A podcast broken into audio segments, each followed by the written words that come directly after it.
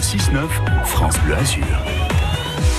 L'hôpital passe à l'heure d'été. Le fonctionnement estival est mis en marche dans un contexte de tension dans l'hôpital public. Après deux ans hein, de pandémie, le président Macron lance une mission express d'un mois pour poser un diagnostic et aider les urgences. Mais comment est-ce que ça va chez nous, sur la côte d'Azur? Quelle organisation est mise en place pour l'été? Chez nous, synonyme d'afflux touristique. Pour en parler, notre invité ce matin, Fabien, est le directeur général de l'hôpital d'Antibes, Bastien Ripper. Bonjour Bastien Ripper. Bonjour. C'est le premier été sans Covid ou presque depuis deux ans et c'est cet été qui s'annonce le plus tendu pour les services? Alors, euh, en, premier lieu, effectivement, on espère qu'il n'y aura pas de Covid, euh, puisque sur les deux dernières années, il y a eu une vague estivale. Euh, donc, on reste tout de même prudent sur la question du Covid, dont on pourra reparler ultérieurement. Et puis, effectivement, l'attention est, aujourd'hui sur les services d'urgence, avec plus de difficultés que les années précédentes, sachant que sur la Côte d'Azur, on a quand même toujours un peu plus de chance, au sens où on a une attractivité qui est quand même meilleure.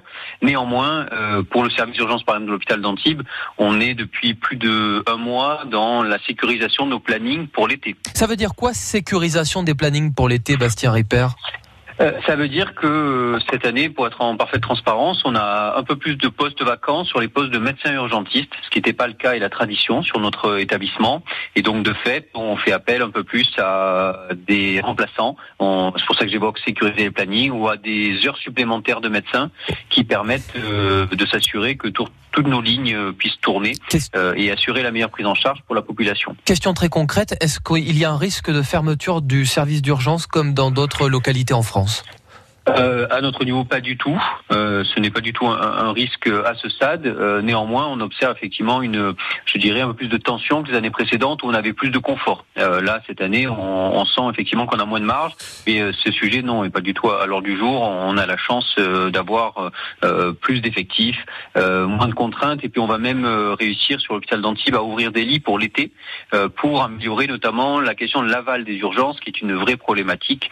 Et on va pouvoir ouvrir 20 lits euh, de médecine supplémentaire. Pour réduire les délais notamment d'attente quand on arrive euh, chez vous, il y aura assez de soignants, vous nous l'assurez ce matin. Hein. Oui, sans problème. Et on avait même renforcé, puisque comme vous savez, Antibes est, est particulièrement prisé des, des, vacanciers. Donc on a une adaptation également avec plus de personnel pour euh, prendre en charge plus de patients qui se présentent. Euh, il y aura plus d'infirmiers. Euh, et également, nous aurons une innovation avec des infirmiers qui seront dédiés à la prise en charge des personnes âgées aux urgences. Donc voilà, il y a globalement plus de points forts, je trouve, que l'année précédente pour nous à Antibes.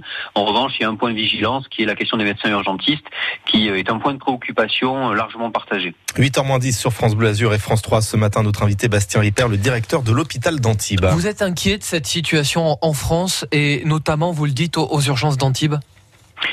Nous, il y a, y a, un point de préoccupation fort, c'est ce, je, je, qualifierais de marché du travail totalement déséquilibré aujourd'hui, euh, puisque on voit bien que les postes vacants de, de médecins, notamment urgentistes, euh, se multiplient.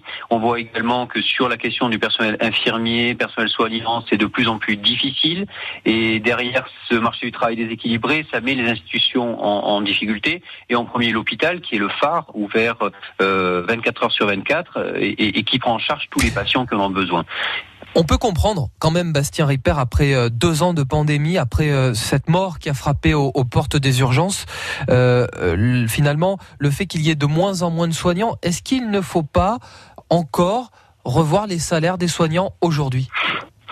Alors, moi, je vais être assez direct. Effectivement, euh, l'action de rémunération est évidemment importante. Il y a eu déjà des, des, améliorations qui ont été mises en œuvre. Le vrai sujet aujourd'hui, c'est le nombre de professionnels en termes de volume.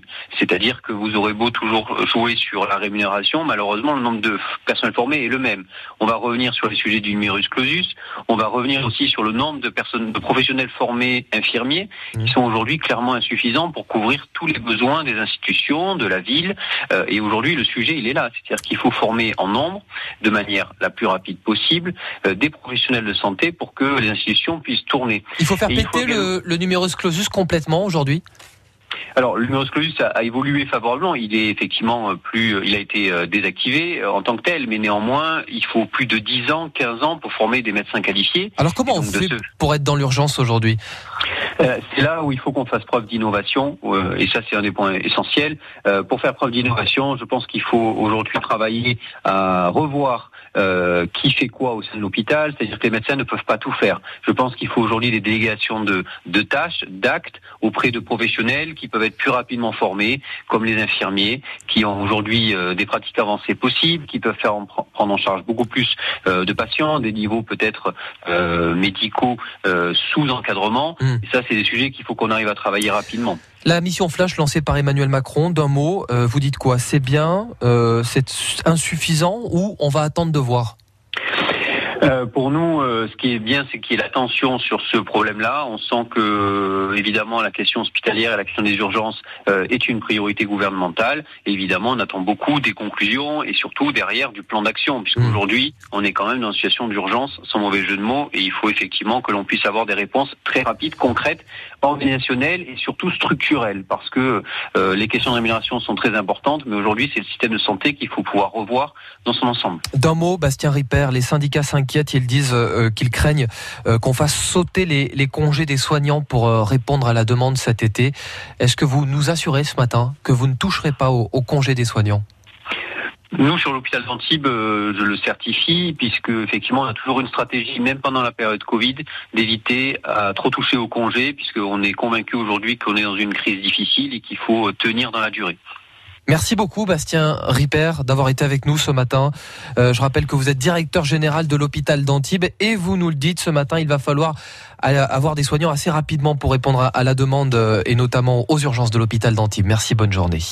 Il est 7h53, on fait la route ensemble sur France Bleu Azur. Vous en avez